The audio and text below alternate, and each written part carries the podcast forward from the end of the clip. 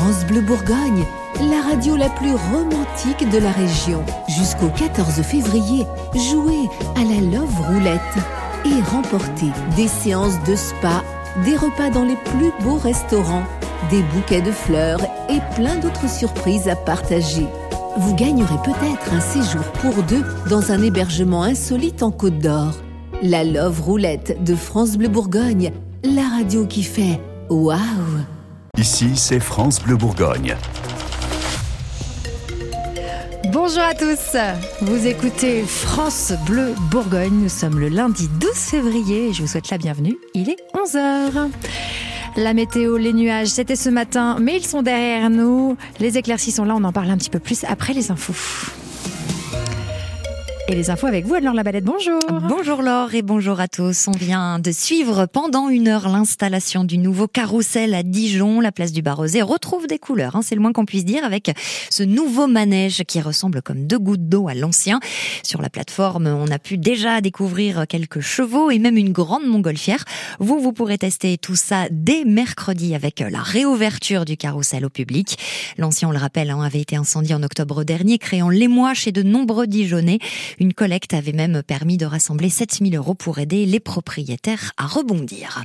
La mobilisation des infirmières et des infirmiers libéraux ce lundi à Dijon. Ils ont fait une opération escargot au départ de Chenauve ce matin. Ils sont passés par la rocade ensuite. Là, le cortège vient de se garer il y a quelques minutes maintenant sur le parking du Palais des Sports. Et les infirmiers vont se rendre à pied devant le siège de la CPAM, avenue de Champagne, où ils espèrent être reçus.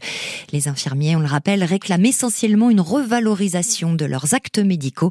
La dernière révision remonte à 2009. Les agriculteurs qui pourraient relancer leur mouvement de colère également dans certains départements, des actions devant des grandes surfaces pourraient avoir lieu aujourd'hui. À 12 jours de l'ouverture du salon de l'agriculture à Paris, le président de la FNSEA, Arnaud Rousseau, remet un coup de pression au gouvernement afin qu'il tienne ses engagements envers la profession.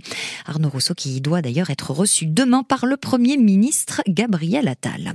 La campagne de recensement de la population se poursuit jusqu'au 17 février en Côte d'Or.